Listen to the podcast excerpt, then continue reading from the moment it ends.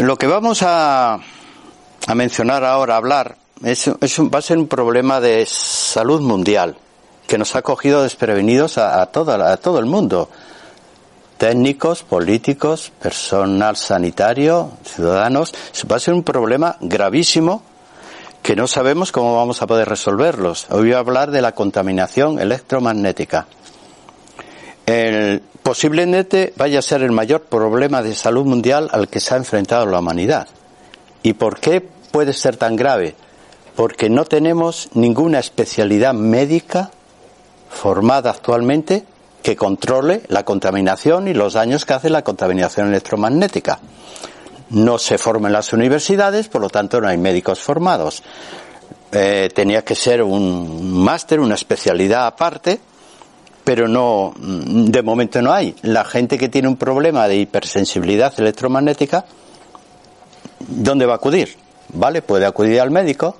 Yo he vivido el caso de una amiga que acudió al médico con una hipersensibilidad así, y el médico fue sincero y dice, mire, yo no conozco estos problemas. No los he estudiado y no tengo datos. No tengo ni tampoco sistema de cómo diagnosticarlos con precisión para saber qué parte de su cuerpo es la que está siendo afectada. No conozco esos datos y tampoco conozco, eso el médico. ¿Qué puedo mandarle a usted? Así que le mandó a un psiquiatra. Genial. Por si acaso se lo estaba imaginando todo. Esta amiga. Claro, el psiquiatra cuando la vio dice, esta persona está plenamente consciente, no tiene ningún problema psicológico. Tiene un problema físico real y la, derivó otra vez al médico y el médico dije, pues lo siento, yo no sé por dónde ni por dónde empezar con usted. Y este es un problema que yo lo he vivido personalmente, me interesé en ello, por eso escribí un libro sobre esto. Y, pero que la gente que padece esta hipersensibilidad no es consciente de que su problema viene por ahí. Cuando veáis toda la sintomatología, vais a decir, esto me pasa a mí. Vale, y el médico me ha mandado, me ha dicho que tengo migrañas. Ah, vale. ¿Migrañas por qué? o tengo una disfunción hepático-biliar. ¿Pero por qué? Si yo soy una persona saludable, no bebo alcohol, pues la tienes. Tengo un problema de depresión que no hay quien me lo cure. Tengo un problema de temblores, que no es Parkinson, pero los tengo. Eh, no duermo, ¿vale? Un montón de síntomas que el médico, como no está formado, pues lo trata con los medios habituales de diagnóstico y claro, al final no encuentra la causa y pone un tratamiento, por lo menos sintomático. Por eso digo que va a ser un problema grave. los políticos, pues creo que no hay ningún político que eh, tome conciencia de decir, esto no puede ser, vamos a poner investigadores, investigadores físicos y médicos que empiecen a investigar cómo influye todo el entorno electromagnético en las personas. Si verdaderamente influye poco mucho, o nada, no, influye bastante. Lo que es cierto que el que no es responsable es el ciudadano, porque si nos han puesto una tecnología ahí, y no digo solamente esto, ya lo veréis ahora, nos han puesto una tecnología en nuestras casas. ¿Quién no tiene un televisor, un despertador, un teléfono inalámbrico, una wifi? ¿Quién no tiene todo eso? Hombre, ¿y quién no tiene antenas repetidoras, eh, siempre digo que una manera de asustar a la gente es que se baje una aplicación que hay en el móvil para averiguar cuántas redes wifi llegan a tu dormitorio. Y digo el dormitorio porque es, fijaros, la única, eh, la parte de la casa donde más horas pasamos. Ocho horas, todos los días. Y sin ser consciente de lo que ocurre a nuestro alrededor. El resto, pues nos vamos, nos vamos a la calle, comedor, cocina. Pero en el dormitorio ocho horas, todas las noches. Pues esta aplicación, cuando la activéis y decís, voy a averiguar cuántas redes wifi de mi entorno entran en mi dormitorio. Preparaos para el susto. Van a entrar un mínimo de seis u ocho redes wifi. De los vecinos. Pero puede ser el vecino del ático. Claro, sabéis que la red wifi, la ventaja que tiene es que traspasa todo. Traspasa cualquier pared. Y si traspasa una pared, pues mi cuerpo, fíjate, esto sí que no es una barrera, esto ni siquiera es hormigón ni ladrillo, esto es fácil de entrar. Y eso todo el día. Y todos los días, todas las horas. Las redes wifi. Claro, decir, ya, pero yo también la tengo. Sí, claro, no la vamos a quitar. Ahora, si nos han puesto una tecnología, deben haber previsto cómo blindar a la gente contra la nueva tecnología. ¿Qué puede hacer el... Esas son las soluciones que luego voy a dar para que no os asustéis. Veréis, luego se declara lo que se llama hipersensibilidad cruzada, que es que los enfermos que acusan algún problema en las radiaciones electromagnéticas empiezan a ser hipersensibles a otras cosas. Puede ser a intolerancia a los alimentos, que antes no, como puede ser intolerante a los tomates si los llevo tomando toda la vida, pues ahora no. Es que era al gluten, pero bueno, el gluten de repente, media humanidad es sensible al gluten. Gluten se, la celiaquía se detecta en la niñez, pues ahora no. Los adultos también, el reflujo. ¿Qué pasa aquí? ¿Y si todo eso tiene la misma conexión? Estamos, estamos mirando a ver dónde se desarrollan esas enfermedades, las enfermedades autoinmunes que han proliferado. ¿Por qué se desarrollan más en los países tecnológicamente avanzados? Y digo tecnológicamente. ¿Y si tiene una relación? Vale, vosotros ahora sospecháis que todo esto que está ocurriendo a lo mejor es esto. Y por si acaso quiero saberlo. Vale, vete a la seguridad social. O vete un particular, ya puesto si te sobra el dinero, y cuéntaselo. Pues ¿qué va a decirte el médico? Mire, yo la creo a usted. O le creo usted lo que me está contando pero yo no tengo esa especialidad. Vale, ¿a quién te lleva? ¿Al psiquiatra o al neurólogo? No, o al endocrino. Ah, pero ¿quién? Y el endocrino, pues que eh, las glándulas endocrinas quedan muy afectadas. Yo le hago un chequeo. A ver, pero no le puedo decir verdaderamente si a usted lo que le afecta es este teléfono inalámbrico que tiene usted en su casa. Y si es el inalámbrico, qué cómodo es, suena el, teléfono y me voy a la cocina a seguir haciendo la comida. Ah, sí, dime, oye, oye, me parece muy bien ha traspasado las paredes hasta que has llegado hasta la cocina. Si traspasa las paredes, traspasa tu cuerpo. No, es como me han dicho un electricista que eso no hace daño. ¿Cómo sabes tú? Que no hace daño. ¿Tú qué cualificación tienes para medir tu cuerpo? Mi cuerpo, además, ¿qué instrumentos de medida hay?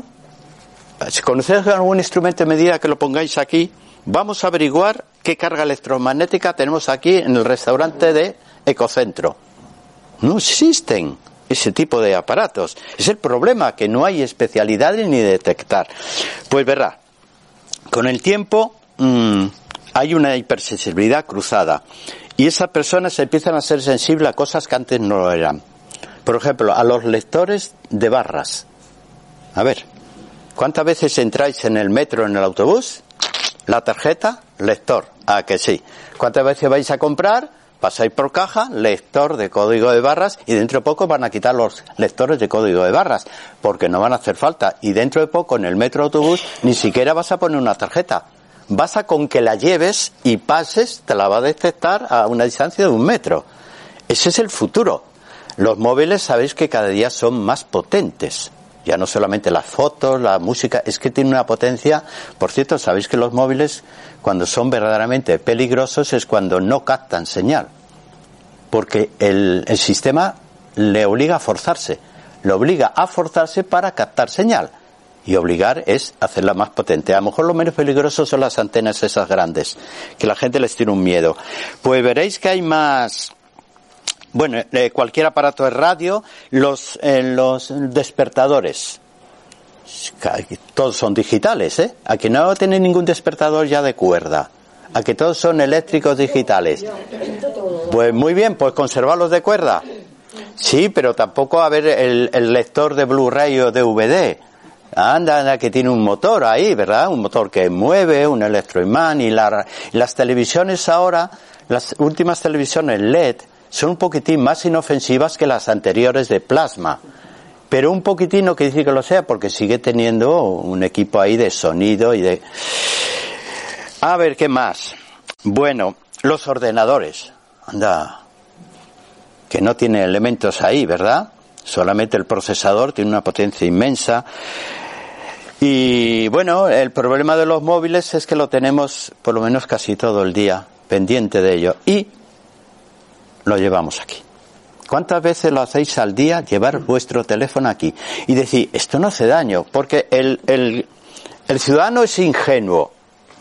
Hombre, Adolfo, no te pases. Si esto fuera peligroso, ya lo hubiesen prohibido. ¿Sí? ¿Así? No, señor. Para que sanidad o los políticos prohíban algo tienen que pasar muchos años y ya haber una casuística médica demostrable. Pero como esto es muy reciente, la hipersensibilidad electromagnética es muy reciente, todavía no hay ese movimiento. Digo, pero os voy a recordar cuando los frigoríficos, ¿os acordáis cuando se escapaba el gas? Y teníais que llamar al señor a cargar el gas porque ya no enfriaba. ¿Por qué creéis que ahora ya no se carga el gas? ¿Y dónde se iba el gas de antes? Hombre, a tu cocinita y a aspirar tú pues las lámparas de, tusteno, las normales, eh, de vez en cuando perdían el gas, los fluorescentes, el cebador, todo eso, dejaban de funcionar porque el gas se iba. ¿Y dónde se iba? ¿Camino al cielo? No. Bueno, no sé si llegarán al cielo, pero de momento es a, tu cocinita. Y eso es continuamente. Las bombillas de bajo consumo, estas que están una espiral, que ya casi no las hay, ¿eh? Porque están poniendo las LED. Cuando se rompían, no veas lo que soltaban. ¡Hala! En tu propia casa y se rompía la habitación de un bebé, pobrecito bebé, y la gente con su ingenuidad, cuando se rompía una bombilla, cogía la escoba. ¿Pero cómo pones una escoba? Ahora lo has pasado todo, ¿no? Coge la aspiradora. Pero una escoba no, por favor. Pues cogían la escoba y barrían la bombillita. Y todo eso se va acumulando y no sé a quién vamos a acudir. Ah, por cierto, cuando ponéis un aparatito en stand-by, no está desconectado, ¿a que no? Stand-by es stand-by. Está conectado a la red y recibe señales. Está pendiente del, del, mando a distancia, pero sigue funcionando.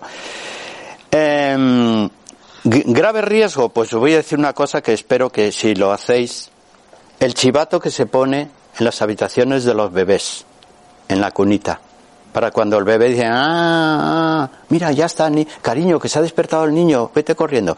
Pero el chivato está en la habitación del nene, en la, pegadito a él, más pegadito a él, y tu mujer estás en el comedor o en la cocina.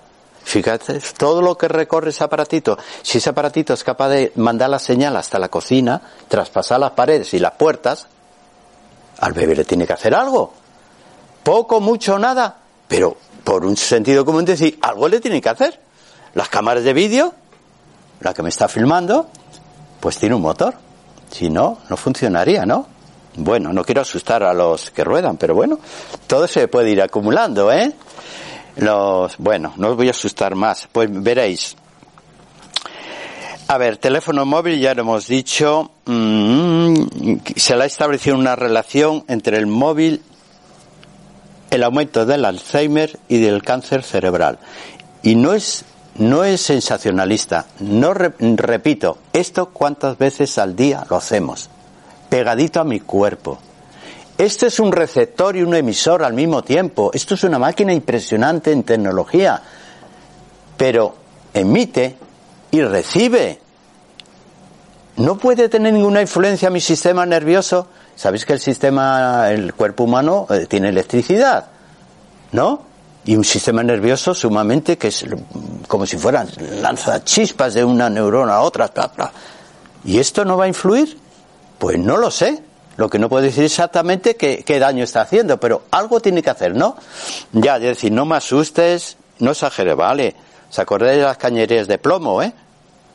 ¿Cuánto tiempo pasaron hasta que la quitaron? Generaciones intoxicando, intoxicando a generaciones, generaciones y generaciones. Luego las de cobre. Ah, el cobre es mejor, sí, hasta que intoxicaron a otras generaciones. Y ahora que son de PVC, ¿no? O de lo que sea. Pero ya las han cambiado. ¿Cuántas generaciones? ¿El amianto, os acordáis? ¿Quiénes ha protestado el amianto? Los bomberos. Porque las muertes y los cánceres ya, dice, esto no puede ser. Si los bomberos somos personas sanas y fuertes, ¿qué pasa aquí? Ahora han prohibido el amianto. ¿Se acordáis de la uralita? Anda, que nos lo vendieron como el tejado ideal. Barato, no pesa, resiste la humedad, no se corrompe, genial. Todo el mundo pone, nadie ponía ya tejas. Uralita.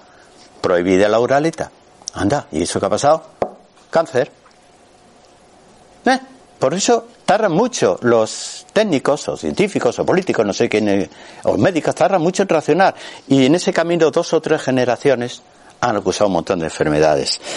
Bueno, eh, Las antenas de telefonía, esas grandes que dicen, no, no, en mi casa ni se te ocurra poner, no, no la ponga usted, pero de verdad que no le va a hacer daño, que la puede poner en el tejado, que no, que no, nadie las quiere, pues veréis los datos.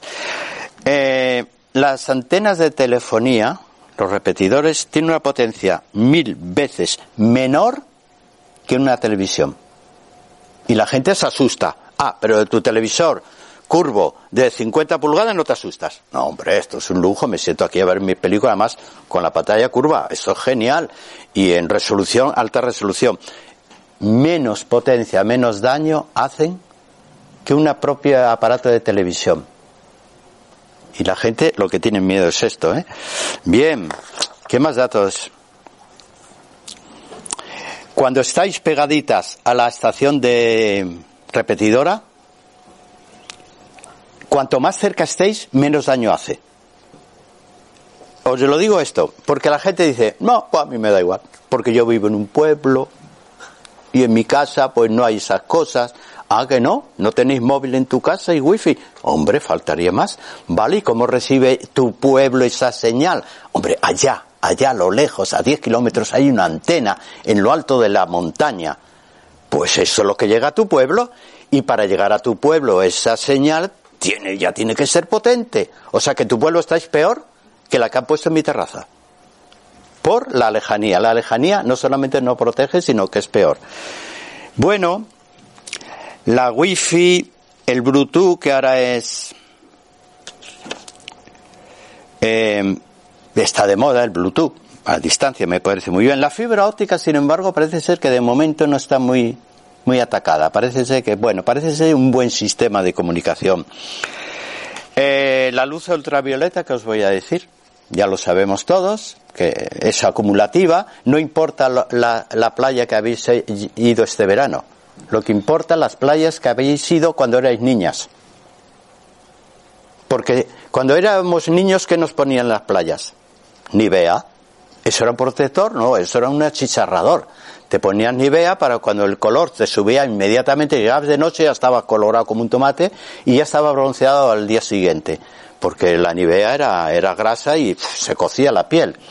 Y es el único protector que nos pusieron. Y las rayos ultravioletas se han ido acumulando tras, durante un porrón de años. O sea que aunque ahora os pongáis mil protectores solares, preguntar a los papás, si viven todavía, oye, tú que cuando íbamos a la playa, ¿qué, qué, qué hacías conmigo? Yo nada, Vete a jugar, niño, ahí, anda. Mírate. Bueno, los rayos X, ¿qué os voy a decir? Yo, como, eh, y esto va para las chicas que dicen que hay que hacerse las mamografías todos los años. No me voy a meter con las mamografías para no meter el miedo en el cuerpo. Eh, síntomas. Pues tengo una página entera de síntomas. Yo no sé si meteros el miedo en el cuerpo o no. Bueno, podemos decir síntomas muy claros es el rubor. La aparición de un rubor en partes del cuerpo sensitivas, sobre todo la cabeza, porque aquí la red neuronal es impresionante en la cabeza, ¿no? El cerebro. Entonces, el rubor en la cabeza que no obedece a ninguna causa no obedece ni que si es una chica que entra a la menopausia, porque la menopausia entra un rubor aquí y a veces ya ni eso, ¿no? Pero en los chicos que no hay menopausia, porque también hay rubor, mm, congestión en la parte occipital y tal, y que no obedece que es diagnosticado, mal diagnosticado como migrañas o cefaleas, pero sin causa definida. Hombre, si el médico te dice su problema es tal, pero cuando no averigua el problema, dice, bueno, esto es lo que tiene usted, una migraña, y bueno, a tomar paracetamol o lo que quiera, tomar, ¿no? Torecán, lo que le dé la gana de recetar. Bien, rubor. Eh, problemas eh, dermatológicos. Necesidad de rascarse con frecuencia. Fijaros lo que digo. Necesidad de rascarse que no obedece a una causa porque esa necesidad de rascarse, es que la piel está tratando de soltar afuera. Síntomas eh, mm, imprecisos neurovegetativos, por ejemplo, fatiga que no es explicable, cansancio que tampoco está justificado, tampoco hay tanto trabajo, dificultad para concentrarse, mareos, mm, palpitaciones que se perciben del corazón, Trastornos digestivos, siempre el estómago hinchado, que vamos al médico y no encuentra una razón. Manda un tratamiento sin saber qué ha ocurrido, pero el tratamiento lo pone. Bien, pues estos son síntomas imprecisos que aunque vayáis al médico, si le decís al médico, mire, yo es que he visto que en mi casa hay cuatro redes wifi más la mía y en el trabajo, por supuesto, el ordenador y puede ser eso. ¿El médico qué va a decir? El médico no tiene estudios para eso. Dentro de 10 años saldrán los especialistas, supongamos que sí, en tecnología, en última tecnología, los trastornos, pero de momento no los hay. Entonces, ¿el médico qué va a hacer? No hay una analítica que lo compruebe. Si puede decir, voy a hacer un análisis, pero en un análisis, aunque haya una hipersensibilidad electromagnética, no puede sacar. ¿Qué va a salir en una analítica? Los leucocitos disparados, bueno, vale, alguna IG por ahí también, pero son cosas imprecisas, no puede asegurar. Ese es el problema, pero no, no os preocupéis que aquí estamos para buscar soluciones, porque para asustaros, para eso no vengo. Yo vengo para decir lo bueno. Bueno, eh, esas personas, fijaros, llega un momento que son sensibles a los perfumes, y ahora os voy a decir una sensibilidad que aparece. Sensibilidad a los productos químicos del hogar. A ver, ¿cuántos elementos químicos tenéis en el hogar para limpiar? Los que están en el cuarto de aseo, este para la taza, este para la ducha, este para el suelo. Ah, la toma ya. La cocina, esto para aquí, ah, y este para los muebles, este para la moqueta, este para los cristales. Total, que cuando os dais cuenta estáis un día sí, otro también, utilizando alguna cosita de esas. Y cada vez que lo pulverizáis, ya no os digo el parqué, cuando lo pintan, que eso o lleváis la alfombra al tinte. Llega del tinte limpia, pero con un montón de elementos la alfombra, que cuando camináis empiezan a ir. Bien, eh, todo eso se va acumulando. ¿Os lo pongo difícil? No, no. Lo que importa es que toda esa nueva vida que nos ha dado la tecnología no nos afecte. La idea es blindarse. Como se blindaron los londinenses, con ¿os acordáis de la niebla de Londres, de, de pero Era por las, por las chimeneas veramente se casa. Y en Londres era una guarrería. Pero llega un momento que las nuevas generaciones se adaptaron. Los ancianos murieron, las nuevas generaciones no. La idea es adaptarse a esto, no es prescindir de esto. ¿Qué vais a hacer? ¿Dónde vais a ir que no exista esto? No sé si en un desierto, y yo no sé, creo que en los desiertos en el oasis también no hay una antena, porque hoy día eh, el móvil llega, lleva, llega a todos los sitios.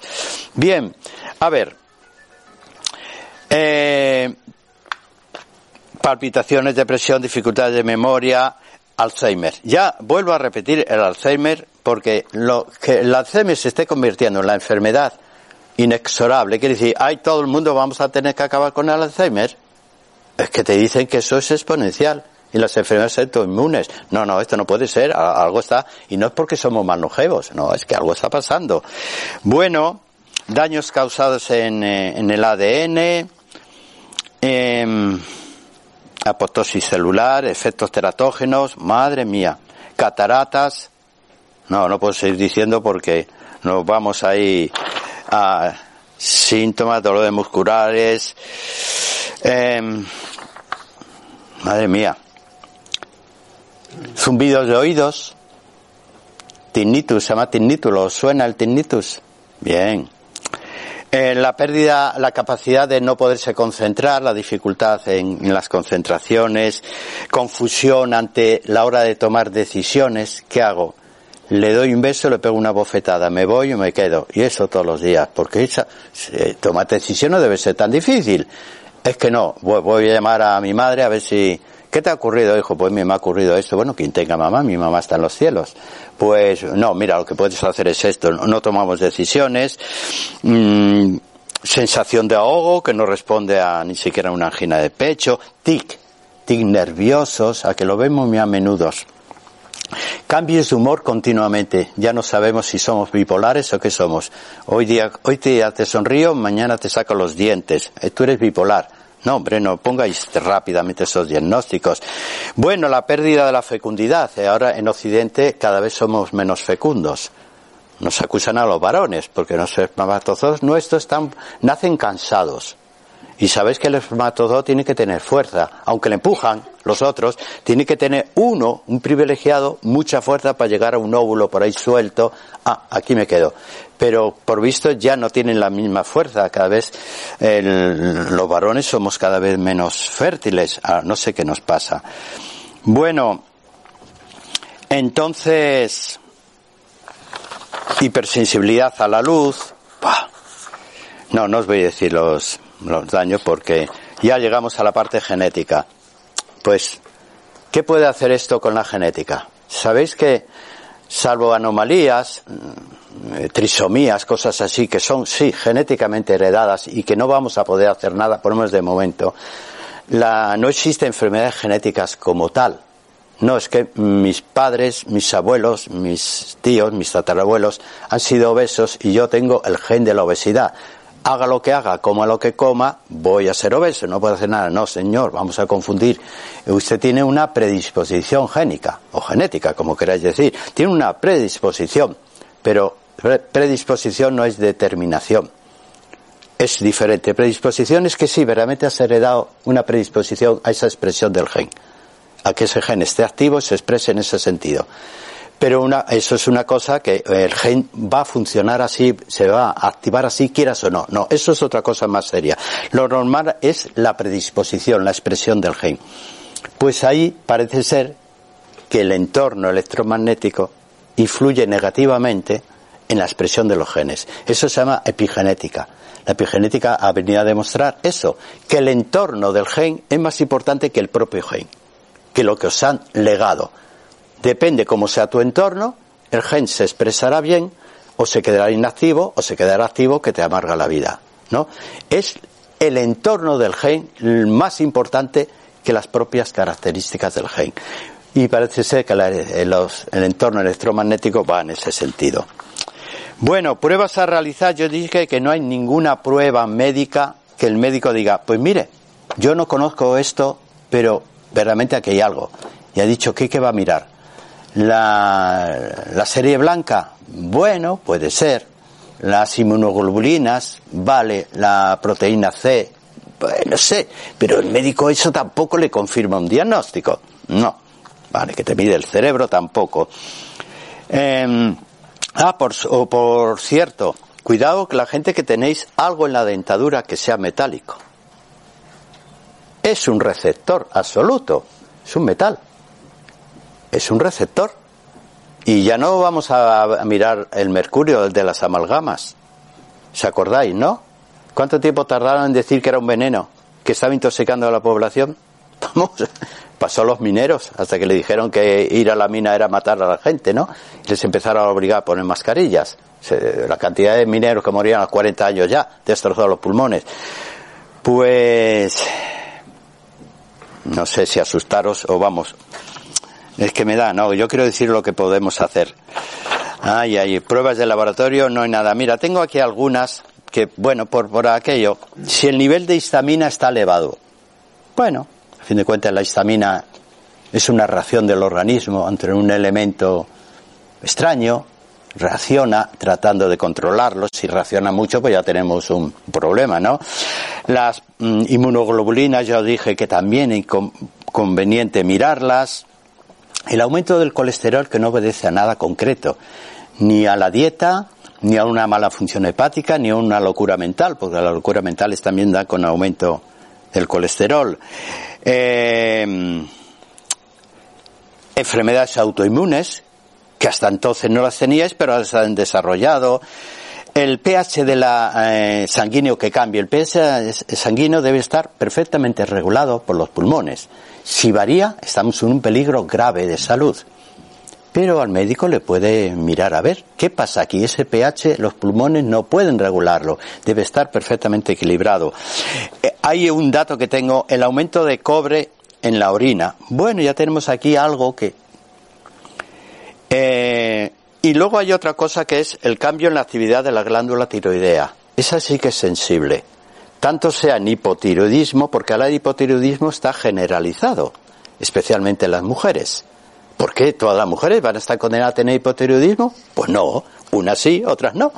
Todos los hombres van a tener hipertrofia de próstata? Pues no, unos sí, otros no, quiero decir, pero ahora se ha des, el hipotiroidismo y en alguna enfermedad de Hashimoto y cosas así, también, o sea, los problemas de tiroides están ahí.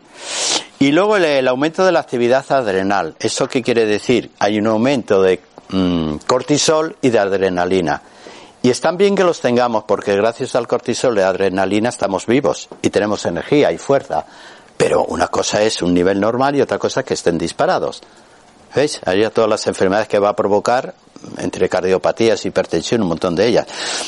Vale, si el médico se toma en serio vuestra queja, decir, pues me voy a esforzar en averiguar si veramente a usted le está afectando algo en su entorno, aunque yo no conozca esa especialidad, me voy a esforzar a ver si le encuentro, ¿qué le pasa a usted? Si es un médico mm, de esos que le gusta estudiar, pues yo creo que sí. Además, puede ser la primera, el primer especialista en España, no sería malo. ¿Qué podemos hacer? Vamos a decir lo que podemos hacer. Hay un remedio que yo digo que mm, lo digo y, la gente me, me da, me dice un no. Verás, hay que coger una varilla de cobre, varilla de cobre, insertarla en el suelo y ya puesto a un suelo debajo de la cama o al ladito de la cama. Un trocito de una varilla que actúe para mm, derivar, derivar todo al suelo. No me vale eh, los enchufes ni me vale el radiador, no. Una varilla de cobre metida. Entonces cuando digo yo, en el suelo de tu, de tu dormitorio, haz un agujerito con una barrena. Sí, hombre, sí. Voy a hacer un agujerito yo en el suelo de mi dormitorio con lo bonito que tengo el parqué. Pero por Dios, ¿quién lo va a ver? Y es un agujerito de cuántos? ¿Dos, dos milímetros? ¿Y si con eso solucionas tu problema? Pues he visto gente que ni el agujerito en el parque. Pero si es con una barrenita nada más, ponlo en la cabecera, no lo ve nadie, un trocito de cobre. ¿Da resultado o no? Bueno, la teoría de la gente que conoce el electromagnetismo dirá, hombre, el cobre es un gran conductor y bueno, si lo pones a tierra, pues a lo mejor sí. Como no tenemos experiencia, solamente puedo decir, a lo mejor sí, esto es lo que se hace ahora. Que sean cierto o no, digo, pero si es una varilla, seguro que la encuentras gratis hasta en cualquier cubo de la basura. Procurar, pues, eh, los eh, televisores antiguos, los de tubo, por favor, regalarlos a un enemigo. ¿Tenéis algún enemigo cerca? A ese, el del tubo aunque sea un tinitrón de esos grandes, ay, que os costó una millonada, no, eso regalarlo y comprar uno LED, por lo menos, ¿no? Esos son los peores. Eh, la cama, la cama, la cabecera, separarla de la pared. Ah, nada, 25 centímetros, un poquito, un poquito, no pegarla a la pared. Pues si tiene un cabecero. Pues deja el cabecero en la pared Deja el cabecero en la pared y separa un poquito. ¿Por qué separarlo de la pared? Para que no esté pegada al vecino. A no ser que tu propia casa, si da en la cabecera, casi siempre da algún vecino la cabecera, pero si da tu propia habitación, procura que en esa habitación no esté un televisor o un ordenador con la wifi todo el día conectado. Porque el router y todo eso ya llega un momento que la gente no lo desconecta de noche. Porque se tiene que reiniciar pues, y, y el router está funcionando todo el día. Bueno, el somier que sea de lamas de madera. Eso es lógico. Así que los de muelles, además que mete mucho ruido, no cuesta nada invertir un poquitín. Eh, para dormir, pues utilizar cositas de algodón o tal cual, como se acostaba Eva, que también es una buena manera, así no os ponéis nada. Caminar descalzo, porque se deriva. Y si camináis por césped, ya es el colmo de lo bonito. Hay gente que le gusta abrazar a los árboles. Pero fijaros los árboles las raíces que tienen. ¿Y por qué no se va a transmitir a las raíces y al subsuelo? Me parece genial. Qué tonterías para de vez en cuando hacer estas cosas. Estoy diciendo cosas gratuitas. De noche, los, los eh, despertadores que se han de enchufar, por lo menos, que no sean también de pilas o inalámbricos, aunque también lo ideal serían los despertadores de cuerda, ¿vale? ¿Venden todavía despertadores de cuerda? Yo creo que no. ¿Relojes de cuerda? Yo creo que tampoco. Yo lo tengo hace muchos años. Pues consérvalo, es un tesoro lo que tienes ya. Un despertador de cuerda, qué alegría. Bien, vamos a ver. Eh, no instalar, a ver, cables eléctricos, enchufes, regletas debajo de las camas, ni en sofás, detrás de los sofás donde veis la televisión y coméis, porque vais a pasar en ese sofá maravilloso varias horas al día. Así que cuidado con las regletas puestas aquí. Pero ¿quién no tiene la regleta justo detrás del sofá para tener los enchufes? Yo reconozco que en mi casa, el técnico que me lo hizo, te voy a poner las regletas y me puso un, un enchufe aquí y otro aquí. Yo viendo la televisión, uno aquí y otro aquí. O sea, imagínate cómo le digo yo, ¿qué me has hecho con mi casa? Pero ¿qué voy a hacer? No, lo que estoy diciendo es que nos vamos a blindar. A mí no me afectan ya. Em, vamos a ver. Evitar el uso de las mantas eléctricas. O en invierno, eso sí que empieza a ser, hombre, pero pensar algo que se enchufa a la red, que tiene unas resistencias, hombre, y lo pegáis al cuerpo. Vale, eh, aquí dice evitar, no dice tirar. Así que por lo menos evitarlo. Eh, la red wifi poner fibra óptica, hombre, es una buena inversión y además se ve y es maravilloso para las casas y, te lo instalan en un momento, te conectan todo, te, tiran la fibra óptica por toda la casa, lo hacen muy bien, el televisor se ve de maravilla, el ordenador va a una velocidad de vértigo. Eh, ah, de las cocinas las peores son, oh, ¿para qué habré dicho? Las de inducción. Es que se han puesto de moda, tire la vitrocerámica Vale, la voy a tirar, que es muy antigua. Inducción. Pues son peores que la vitrocerámica. Vamos, pero es que el gas. El gas tiene la cosilla, eh, no tiene, no es el eléctrico, pero no sé si. Pero bueno. Ventilar la casa todos los días. La casa tiene que respirar. Eh, un remedio que yo le he dicho varias veces aquí, que es tan gratuito que no sé cómo la gente no lo hace. El agua solarizada. ¿Sabéis lo que es? En base de vidrio azul. La llenáis de agua, de agua de Madrid. Pues que vengan los de provincias aquí porque aquí tenemos un agua que es inmejorable. La llenáis, no la tapáis, la ponéis al sol una hora. Ya está. Ya estáis solarizando. Con eso es una gran ayuda. Y cuando se acabe, otra vez al sol. El agua solarizada. ¿Qué más hemos, mm, se ha comprobado que da buen resultado? Bueno, tenéis que dormir en, oscuridad absoluta, porque cuando hay eh, exceso de contaminación electromagnética, la melatonina apenas se segrega. Si tenéis insomnio frecuente, ¿y si van los tiros por ahí? Insomnio, melatonina, bueno, pues dice que para no engañar a, a la glándula pineal hay que dormir con oscuridad absoluta. Si hace falta un antifaz para hacer creer a la hipófisis que verdaderamente es de noche y que llegó el momento de dormir y segregar melatonina. Vale. ¿Qué más? Mm, reducir el peso. ¿Qué lo voy a decir? Ah, mira, un remedio que tengo aquí baratillo. Jengibre. Parece ser que el jengibre tiene buenas propiedades para esto. ¿Qué os costaría tenerlo? En la cocina sabéis que el especiero debe ser la farmacia de la casa. Pero ¿quién utiliza las especias culinarias para curarse de sus enfermedades? Nadie. Las utilizamos o las utilizáis para el sabor. Pero ¿por qué no para la curación? Saber un poquitín, si tenéis cuántas especies. Yo, a, a grosso modo, yo creo que debo tener 20 en el especiero, ¿no? Que menos que 20. Si tienes tres estanterías, 20 las tenemos. Pues cada una tiene una propiedad medicinal que descubrieron los expertos en Ayurveda. Ellos fueron los mayores expertos en las especias culinarias. El jengibre y la cúrcuma están entre las especies mejores. Pero de estas he seleccionado el jengibre. Pues utilizarla en vuestras cositas. El jengibre es el calentador del cuerpo. Es ideal para el invierno.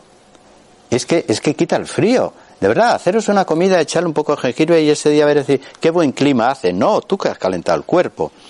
Bueno, Escuchar música, abrazar a un ser querido, me apunto. A esto sí. Bueno, hay cosas que, vale, os voy a decir más, más cositas. Eh, hay plantas medicinales eh, especialmente interesantes. Hay dos hongos medicinales, que es el reishi y el shiitake. ¿Os suena? En los hongos medicinales está el futuro de la antibioterapia. Cuando los antibióticos ya no pueden existir porque hay resistencia ya a todos, a que no sale ningún antibiótico nuevo es imposible sacar un antibiótico al cual el ser humano no sea ya inmune. no haya desarrollado resistencias, porque moléculas nuevas no pueden sacar, es muy difícil. Lo que se hacen es cambiar una molécula original de un antibiótico, cefalosporina, y transformarlo, cambiando, pero eh, no es suficiente para engañar al cuerpo. Eh, entonces, mm, los antibióticos dentro de nada no, va, no van a dar ningún resultado y de hecho los cirujanos están teniendo ya problemas. ¿Qué antibiótico utilizo? Con este paciente que ha tomado antibióticos varias veces en su vida y no dan soluciones. Los hongos medicinales van a ser la solución.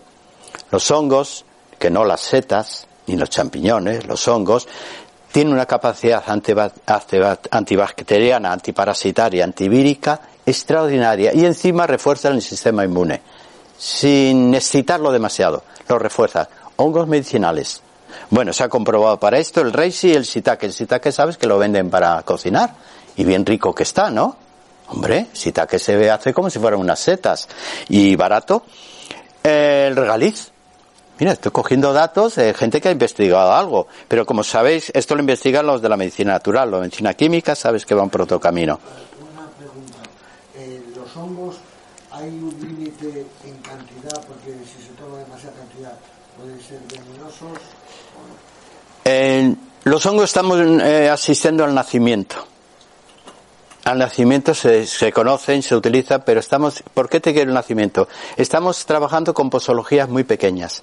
Yo cuando lo receto, receto una dosis, una al día, una cápsula. Si son dos, pues una de cada. Y como estamos en, todavía no tenemos una casuística de eso que me preguntas, que podemos confirmar qué dosis es la terapéutica y qué dosis no vale para nada o cuál es la sobredosis. Estamos en los comienzos, pero sí sabemos que son eficaces, pero hay que ir con prudencia. Quiere decir, si fuera una planta medicinal, llevamos siglos, pero los hongos no. ¿Quién pensaba que los árboles por ahí, esa cosa rara que crece en forma de sombrero, tendrían alguna propiedad? Si al revés, si hasta los quitaban, los tiraban al suelo estos son parásitos. Mira, qué, qué brutos, ¿eh? Los de la antigüedad. Pues no te puedo asegurar. Toma la dosis mínima. Lo que se hace en medicina natural es empezar con dosis muy pequeña y ver la respuesta. Vamos a empezar tomando esto, una dosis al día, una y no más. Al cabo de una semana, introduce dos. Vamos a ver la respuesta de tu cuerpo. Eso es lo que te puedo decir. Y yo los utilizo, ¿eh? Tengo mi preferido es el Cordyceps pero en esta en esto no, no tiene una uh, utilidad especial Cordyceps. Bueno, el regaliz. Llévalo en el bolsillo, no os cuesta nada el regaliz, solamente tiene un problema de regaliz, ya lo sabéis, que puede subir la tensión, pero de una persona predispuesta, de un, por cierto, ya que digo lo de la hipertensión, ayer estuve en la Real Academia de Medicina escuchando una charla y el pues el médico, el catedrático que dio la conferencia, dijo que él se había llevado a sorpresa que esto de la hipertensión, eso de hipertensión, ¿quién es hipertenso? Hipertenso es aquella persona cuya tensión le hace daño. Dice, pero yo me he encontrado gente con 16 de tensión máxima que estaban fabulosos y cuando se las hice bajar a unas cifras más normales, a 12, enfermaban estaban que no podían con su cuerpo. Cuando la mantenía lo que su cuerpo decía, 16 de tensión máxima, por ejemplo, 16,9, estaban óptimamente bien. Y nos explicó eso, dice, esto de hipertensión habrá que tener cuidado, depende en quién. No todo el mundo tenemos que tener 12. Yo me muevo muy bien con 15. Si me baja de ahí, estoy todo el día con sueño y fatal. Lo mío es 15, 15 y medio, mi tensión arterial óptima. Bueno, pues el regaliz puede subir la tensión Así que las personas normotensas, hipotensas, le viene fenómeno. Y sobre todo las chicas, porque es estrogénico, ya lo sabéis, o sea que viene bien. Y encima os quita el reflujo, porque como es un alcalino de primera categoría, ya va suavizando todo, entra en el esfínter inferior y lo suaviza, que es de ahí donde viene el reflujo. Vale, pues el regaliz, a no ser que seáis hipertensos, pero declarados de, de 17, 18. Mientras tanto, el regaliz, lo podéis llevar en el bolsillo. ¿Qué más? Si os preocupa un poquitín la intoxicación que ya podéis tener, os voy a decir un remedio. Meteros en la bañera, si la tenéis, porque nos han quitado las bañeras. Alguien dijo que eso de las bañeras era un, como me dijo uno, eso es un rompecaderas. Ah, vale, así que se la voy a quitar a usted. Bueno, lo que tú digas. Y dejé que me la quitaran. Digo, no sé lo que me ha repetido como rompecaderas, porque me voy a romper yo la cadera al subir y salir de una bañera, pues te la quita. Bueno, si tenéis suerte de tener bañera, que nadie os la quite Nadie. Meteros en un baño calentito con cuatro o cinco cucharadas de arcilla roja. Meteros ahí. La arcilla roja tiene una propiedad absorbente. Saco lo que está dentro, lo saca el agua. Eso hicieron con Chernobyl y, todas las centrales nucleares que bloqueaban muchos efectos con la arcilla, ¿no? Pues poneros a la bañera, además os va a dejar una piel preciosa. De verdad, ¿eh? Meteros a la bañera con un poquito de arcilla roja. Quien tenga bañera, quien sea un afortunado. ¿Qué más? Eh, la vitamina D3 hay que tomarla. Invariablemente, también se ha comprobado. ¿Qué más? Eh? Bueno, pues ya hay una cosita, eh, bueno, dos, dos cosas. Uh, fíjate todo lo que tengo para curaros de eso, para que no os preocupéis. Bueno, me voy a poner eso más cerca para que veáis que no me hace daño. Bueno, hay una piedra que venden, a ver si que la sois, orgonita, ¿os suena? Vale, es muy bonita, es una mezcla de resina, no es una piedra natural, está elaborada por el ser humano. Pero cuesta tanto llevar una orgonita que, de color bonito y llevarla en la cartera, en el bolso. si os van a cobrar siete euros o cinco, pues llevarla, que sea tontería que no, parece ser que sí, como tener un cactus en la casa, en el comedor. ¿Es tontería lo del cactus? No, es que absorbe y tal. Bien, no sé si es tontería o no, pero yo digo, pues en vez de tener una flor de Pascua que se me va a marchitar ya cuando lleguen los reyes, me compro un cactus que me va a durar más que yo porque mira que duran, aunque no les hagamos caso. ¿Qué cuesta tener esas cosas que sabemos que no sé si harán mucho bien, pero daño ninguno? Pues yo el cactus lo tengo y la organita también lo tengo. El aloe vera. El aloe vera. Más cositas. ¿Cuál? Las lámparas. De sal, ¿ves? Y además qué bonitas son.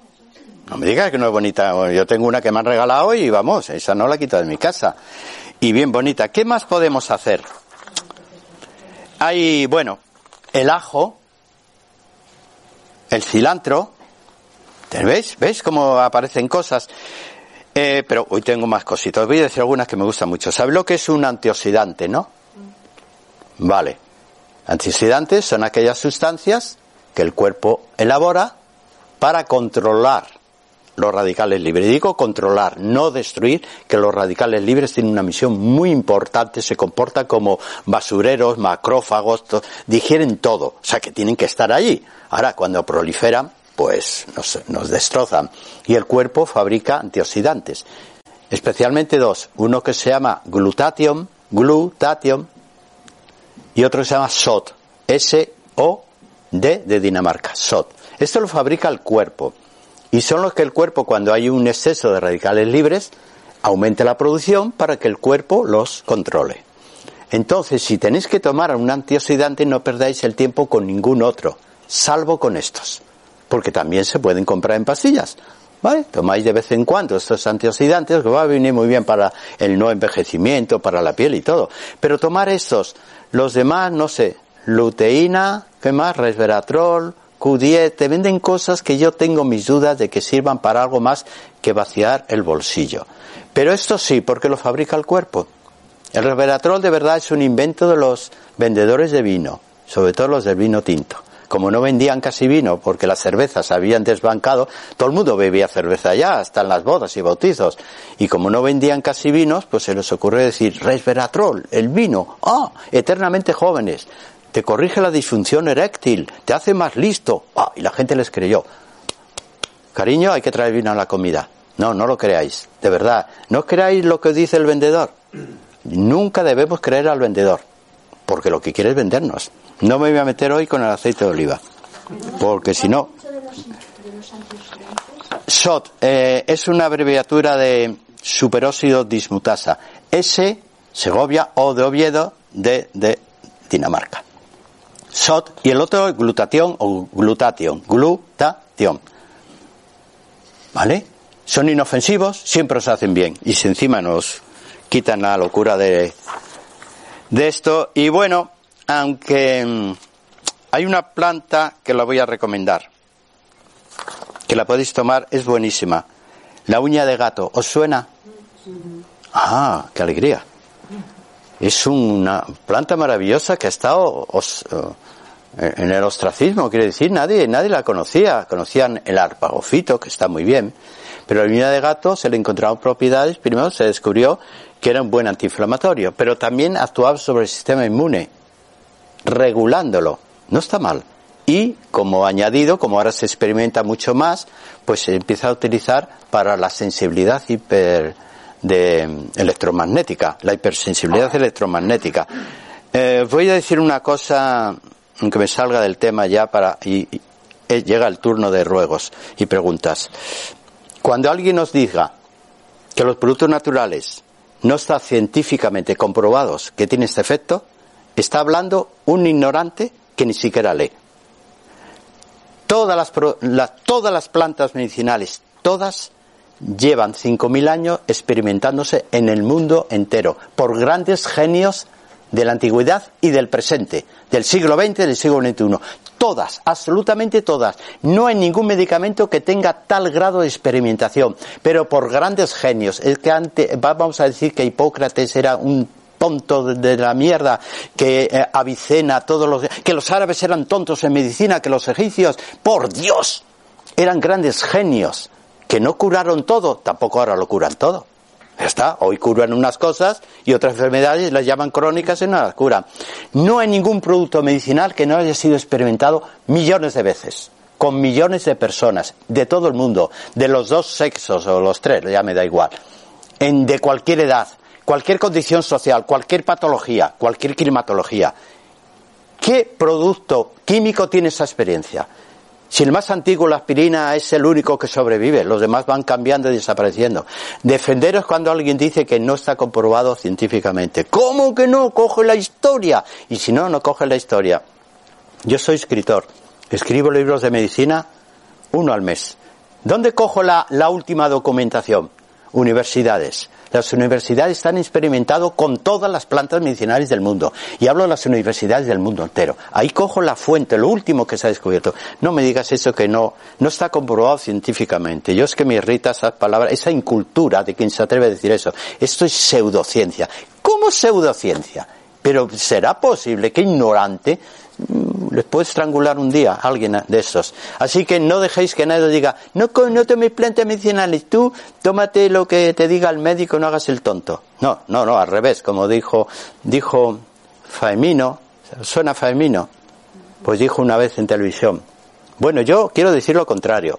Para mí la alternativa, la medicina alternativa es la medicina química. Para mí la, la primera medicina es la medicina natural. Yo en primera instancia tomo medicina natural y si veo que no lo solucione, no lo soluciono, pues voy a la medicina química como alternativa. Así que voy a cambiar. Lo nuestro no son medicinas alternativas, es medicina en primera instancia. No hacemos daño. ¿Ven? Es una manera, y comprender las enfermedades quizás mejor. Esto lo quería poner como una defensa para lo que está ocurriendo en el mundo. Bueno, alguna pregunta de lo que queráis, aunque sea de. ¿Qué opinas de los dispositivos esos que se adosan a los móviles para contrarrestar los efectos eh, de la contaminación electromagnética. Sí, yo he visto hasta mandalas para el móvil. ¿Son eficaces o es cuento? ¿Qué hacemos? ¿Qué laboratorio se va a poner a investigar? Supongamos que la, la empresa, el laboratorio que te lo ha vendido, algo habrá comprobado. Nos queda, podemos ser ingenuos y decir, ah, esto es maravilloso, o no pero yo digo, bueno, si te van a cobrar, a mí me cobró, no, eh, la mandala me la regalaron, yo se me ha ido. Dice, mira Adolfo, te voy a proteger, una mandala, la pegaron aquí, preciosa, ¿eh? Oh, la enseñaba a todo el mundo, mira qué bonito, mira el móvil, qué bonito está. Pero ha desaparecido con el tiempo, ¿no? ¿Vale o no vale? Yo qué sé. El otro día me regalaron una botella azul con dos mandalas y un informe médico. Es que las mandalas hacen... Bueno, pues yo me bebo el agua allí. ¿Qué me cuesta? Entonces no te puedo decir que sí o que no, pero digo, hazlo, hazlo, porque así no estarás tan, tan angustiado de si, si me están intoxicando, hazlo. ¿Alguna pregunta más? De lo que queráis. ¿Los microondas, qué opinas también de eso? Pues yo creo que son los más inofensivos. Inofensivos. Fíjate lo que es, verás, cuando alguien le hablas de contaminación electromagnética, dice, microondas, mi casa no lo tengo. Tenía uno, se lo regalé a mi cuñado que lo odio. Vale, se lo regalaste al cuñado. ¿Pero por qué tú crees que es malo? No, no, porque lo he leído, me lo han dicho. ¿Quién te lo ha dicho? De verdad, microondas es uno de los aparatos que más protegidos están.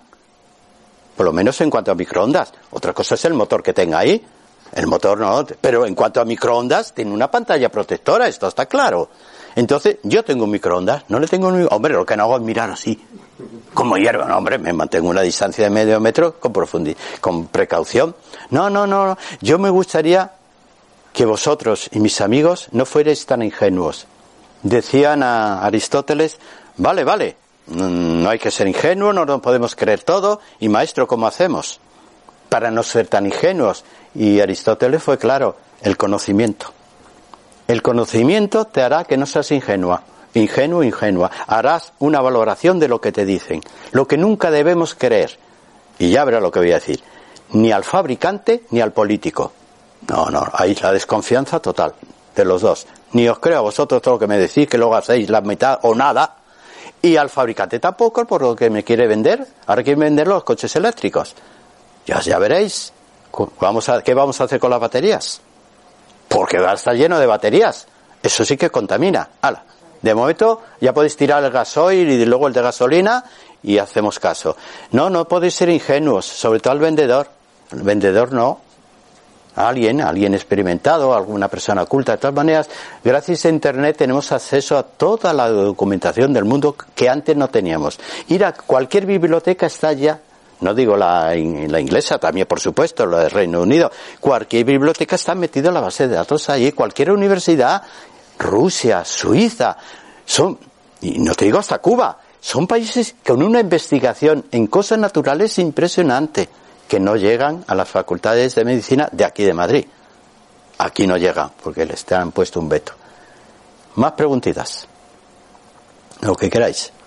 Bueno, pues si no lo dejamos para otro día. Muchas gracias. Gracias a vosotras.